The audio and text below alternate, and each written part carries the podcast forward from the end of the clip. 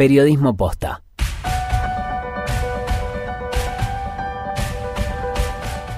Intenta hacerse el serio. Otras veces intenta tornarse encopado. Sus preguntas no llevan a nada. No consigue un titular. Sin embargo, le damos otra chance. En No Sonoras, la entrevista del día de la fecha. Siempre a cargo de Federico Bravo.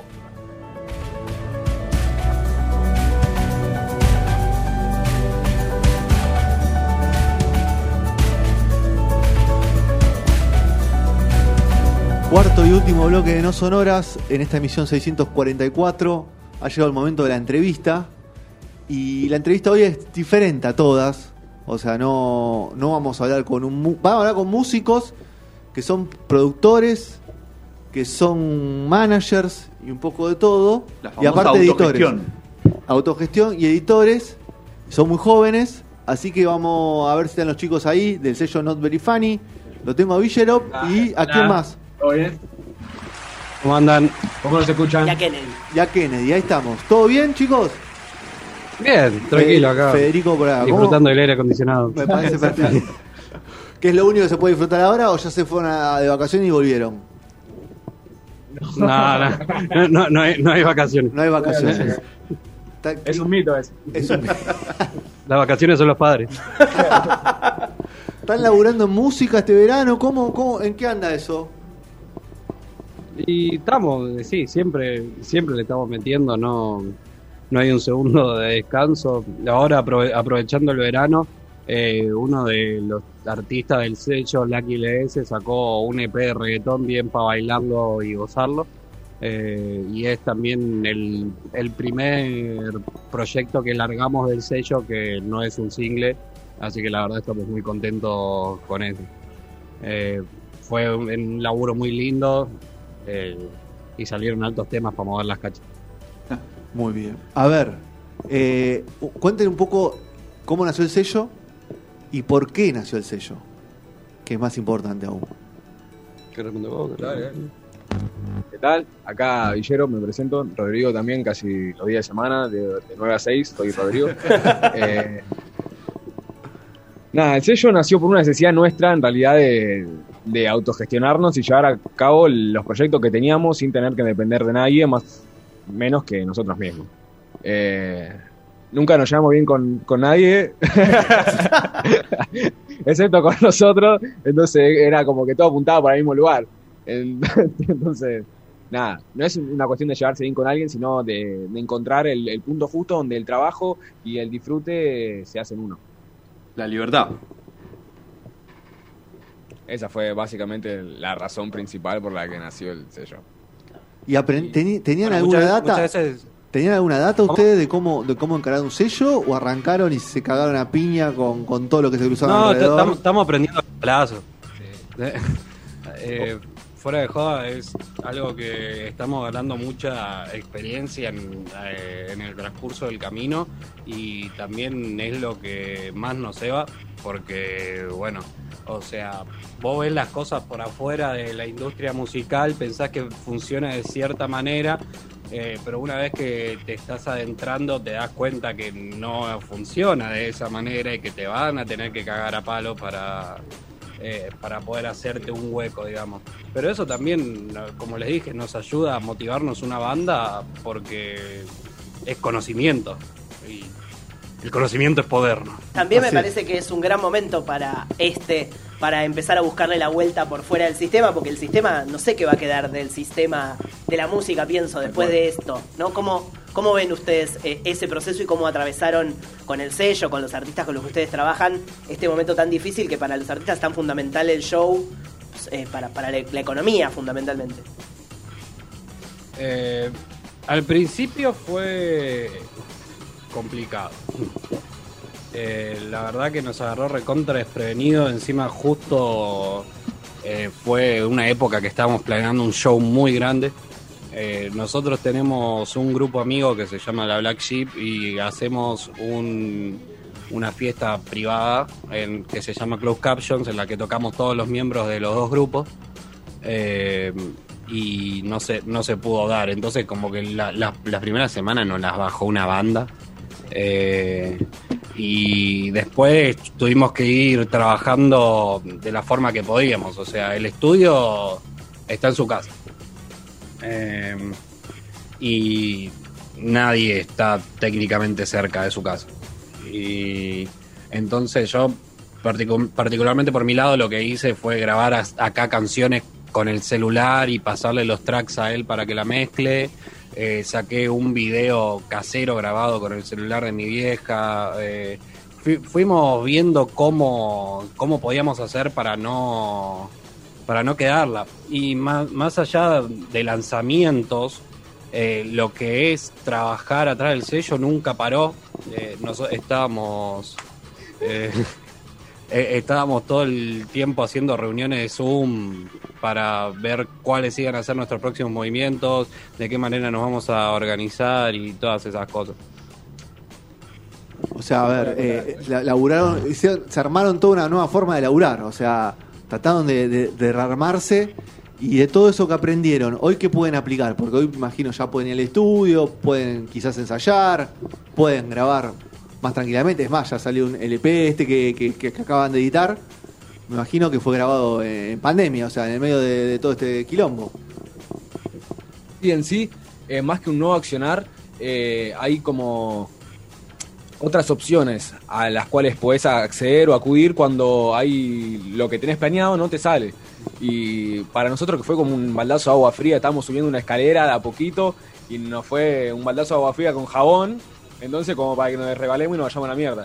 En- ento- entonces... Además que no nos gusta bañarnos. Además que nos gusta bañarnos, clar- claramente. Eh, entonces fue realmente volver a rearmarnos y aprender cosas nuevas, no reemplazar unas cosas por otras, sino aprender e incorporar eh, nue- nuevas formas de ver la industria a la que estamos obligados a, a pertenecer. Y a ver, pa- el sello, ¿cómo, ¿cómo es la captación de artistas? ¿Escuchan un montón de artistas que les llega data? ¿Tratan de buscarlos? ¿Que vaya con el perfil? ¿Que les guste a ustedes lo que, lo que hace? ¿Que puedan pulirlo? ¿Que le vean potencial? ¿Cómo, cómo es la captación de, de- del talento ahí? Eh, primeramente no- nos fijamos que nos podamos entender. Eso es lo más importante. Porque ya cuando hay eh, diferencias de ideas, o sea, diferencias de ideas hay siempre, pero más que ideas de visión, eh, se, se va, va a salir todo mal. Eh, pero sí, tra- tratamos de ver también, o sea, eh, qué, qué nos puede aportar el, el estilo del, del artista o, o sin, sin no se alinea con lo que nosotros hacemos o nos gusta, mejor dicho. Claro, porque- y igualmente ahora no estamos haciendo mucho scouting de, de artista, digamos. Estamos trabajando con lo que ya tenemos, que son los pibes de toda la vida. No, digo, pero también es interesante porque tienen artistas. eh, el trap es un género nuevo, amplio, ¿no? Hay, hay variables. Yo no soy un experto en música, por eso capaz la pregunta es medio ignorante, pero, pero trabajan con, con artistas que, que están en otros lugares, esto que decís, el reggaetón, como son géneros que se van como eh, tocando de alguna manera. Eh, sí, en sí no tenemos un género, no hay un género que identifique al, al label o a la discográfica. Eso no es así. Lo que puede llegar a identificar a la discográfica son eh, formas de actuar, eh, formas de, de dirigirse, cierto Pensa- trato, pensamiento- pensamientos colectivos. Pensamientos colectivos, pero en, realidad la música se toma como Nosotros eh, lo que buscamos a la hora de trabajar con nuestros artistas es que tengan mucha libertad, eh, que hagan lo que lo que quieran de verdad y eso es lo que lleva a que haya tantos estilos dentro de Not Very Funny. Claro. Eh, por ejemplo, él es algo más boom bap noventero. Yo hago temas que son más arriba, más cebados. Después tenés a Lucky, como dije, que hacía reggaetón, hace todos los vacilones. Está Genesis, que te hace unas cosas abstractas que están zarpadas, muecas. Después una cosa nueva, escuela, que es un capo el chabón, está re loco. Eh, pero tra- no es que tenemos un sonido universal. Mm. Eh, abarcamos bastante y queremos dejar que los artistas trabajen cómodos.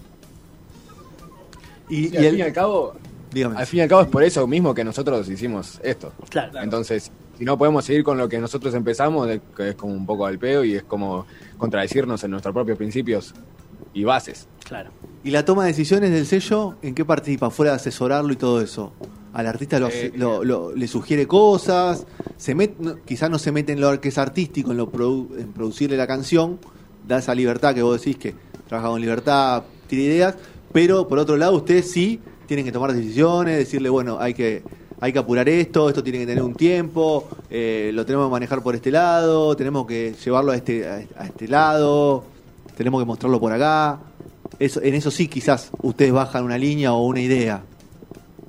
Sí, más que una bajada de línea, es una consulta, eh, tener en cuenta lo que piensan los artistas y después sí tomar una decisión Sí. en- con respecto igual y tomando de referencia la, la opinión general. Porque es muy importante que todos estemos de acuerdo lo- con lo que vamos a hacer y a dónde vamos a ir, porque somos independientes y solamente no tenemos nosotros. Entonces, si no vamos todo todos, empujamos el mismo camión para el mismo lado, no vamos a ir a ningún lado. Entonces, lo, lo importante, eh, más allá de a dónde vamos o las decisiones que tomamos, es que todos estemos de acuerdo en lo que estamos haciendo y que nadie esté en la de, uh, no te estoy haciendo algo que no me gusta o esto no me parece, o en el caso de que esté el, el esto no me parece o esto no me gusta, se charla y se llega a un consenso intermedio, que la mierda. Diálogo. Y por lo menos de mi parte la última, ya para los chicos ahí liberarlo. Eh, ¿Hablaron con algún productor independiente o algún sello independiente de que ya está elaborando hace varios años? Tanto de cualquier palo del rock, del que sea del funk, de lo melódico. ¿Pudieron, ¿Tuvieron algún cruce con alguien, alguna pregunta, alguna sugerencia? ¿Pudieron contactarse con alguien? ¿O, o son a- se mandaron así inconsciente a, a darle para adelante y cagarnos a palo como dijeron antes? No, en, en general, eh, la- las entre muchas comillas de relaciones públicas Sí. las hago yo. Muy bien. eh, entre muy general. Porque como que tengo, me gusta hablar con la gente, me gusta Sí. relacionarme, bla. Eh, y aparte estuve estudiando, si tengo mucha suerte, este cuatrimestre me, me recibo. Perfecto. Eh, soy, va, sería, soy, tiré, eh, técnico superior en producción musical Sí. y eso conlleva todo el, el management, el, lo que la industria musical debería o decirte sea, que hay una formación, ahí, ahí apuntaste una formación más académica que de experiencias. Claro, claro. De igual, de igual manera, los profesores son, son del ambiente, entonces Sí. te cruzás con gente que ya estuvo en esa. Sí. ¿Y qué te dice? Entonces, ¿Y qué te dice de esta locura que tienen ustedes? y claro, exactamente. Vos estás loco, vos estás loco, me dicen. Claro. Y bueno, la que hay, en la que hay está, no sé, sí, ¿qué, qué querés que te diga? sí. Los O locos sea- son los que triunfan. No, no, por eso digo, a ver, eh, eh, a ver, fuera del género y, y todo, hay un montón de artistas jóvenes que se autoproducen, eh, quizás los espectáculos, pero los- las, grandes, li- las grandes ligas están apoyados por una discográfica, sea Sony y, y- y todo. Sí, otro. internacional. Claro, internacional, sí. Por eso digo, lanzarse así es un salto de vacío y está buenísimo lo que están haciendo, pero a mí lo que más me, me- me- me llama la atención y que está bueno es que están formando en eso. Claro. O sea, si te, ves- te vas a equivocar, te vas a equivocar con data, pues bueno, te puede tener mala suerte, todo, pero sabes que hay un- una teoría que hay que seguir. O sea, tenemos que hacer esto, tenemos que seguir esto, producimos de esta manera. O sea, hoy las herramientas ustedes las tienen a disposición y encima tienen la información. Sí, en sí, la, la data que tenemos, eh, yo en lo principal, de la forma, la formación académica que tengo, solamente me sirve para poder interpretar datos del pasado Sí. y poder ver los Total. patrones que se repiten para poder mejorar, en realidad. Pero en, en sí, solamente me sirve para eso. Claro, porque, yo antes de, de estudiar ca- aca- académicamente ya hacía música. Ya hacía música, ya me gestionaba solo, pero eh, estudiar y hacerlo de forma formal, valga re- la redundancia, me dio la posibilidad de, de interpretar los datos de mejor manera. ¿Cuáles ¿Qué- son los- Eso te iba a decir. ¿Qué dentro de la movida musical, como ustedes dijeron, qué dijeron, perdón? Eh, ¿qué, ¿Qué es lo que les está gustando de, de este último año medio raro? O sea, eh, ¿Escucharon algo que, que les haya gustado? ¿O nada? Eh, sí. Hay, hay, hay cosas que te vuelan la cabeza, otra cosa que sí, yo no puedo creer Que sacado. que haya sacado esto, pero, pero bueno, en Vamos a realidad... lo positivo, vamos a lo positivo. ¿Pero escuchan más de acá o más de afuera? Lo que suene en cualquier lado. Ok, O sea, lo que se encuentra, lo que se Bueno, cruce. nosotros no, te- no, no es que nos ponemos a escuchar algo específico. Yo, yo personalmente no, últimamente no soy de escuchar mucha, mucha música porque de- la música que encontraba me saltaba en recomendaciones de YouTube y ahora las recomendaciones de YouTube son una porquería. Sí. Eh, pero sí, es como dijo él, hay cosas que te vuelan la cabeza, que, que de verdad te gustan y otras que nadie le dijo, che, no da que Claro. saques esto. Mal asesorado. Claro. Sí, Bueno. completamente. Yo en lo, en lo principal igual no estoy escuchando música nueva Sí. casi nada. Este año me la pasé estudiando música anterior y estoy pasando por una época de Spinetta que no, no me suelta, no me suelta. Entonces estoy como Bondi, pongo Spinetta. ¿Qué época de, ¿Qué Spi- claro, ¿qué época de Spinetta está? Porque hay varios Spinetas, es como un perón, ¿viste? Hay 7, 8 perón.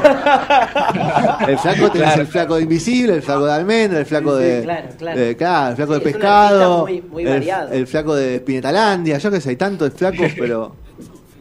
Sí, no, ahora en particular estoy pescado de rabioso, modo pescado. Artaud, eh, a full, a full, estudiando, estudiando. Claro. Muy bien, espectacular. Bueno, chicos, eh, ¿qué se viene para el sello? El lanzamiento este que, sa- que tuvieron ahora, repítanlo, así lo escuchamos. Este lanzamiento que, que acabamos de sacar es Trajimos el Party del AQLS, que es un, es un EP de cinco canciones estrictamente para bailar y disfrutar. Eh, y lo que se viene en realidad es sorpresa. El, si se viene de todo en realidad. ¿no? En realidad lo que se viene es que tienen que estar prendidos para saber lo que se viene. Perfecto. ¿Y dónde? Ahí, ahí, Se tira- ¿Dónde nos repica. Pasemos todas las redes ver, sociales y, y dónde estar ahí para, para saber lo que viene. En Instagram nos se pueden encontrar como arroba not very funny label. eh, en, en español no es tan divertido. O si nos buscan como NBF, también no aparecemos, NB corta F. En lo personal, yo soy Villero. En Instagram, en YouTube somos not very. ¿Cómo son? N- NBF, NBF, ¿no? Ahí está. La- las reglas, el- eh, NBF Atal y él es Kennedy. Sí, yo soy Kennedy. Arroba, arroba Kennedy C137 es mi, mi Instagram. Bueno, chicos, muchas gracias por el tiempo, por la buena onda y para adelante. Gracias a ustedes La verdad por- los admiramos. De este lado, nosotros hemos venimos hace 13 años remando también de- en otro mundo la autogestión, cagando a palo, y pero los palos están lindos. Te gustan, Sí. te calentás, te enojás, pero después los palos te, te, te enseñan. Claro. Los palos son anécdotas. Claro. Claro. Tal cual. Ay, ay. Sí, es así. La autogestión, papi. la autogestión. Abrazo enorme. Cuídense. Gracias, muchas gracias. Muchas gracias. Felicidades, bueno.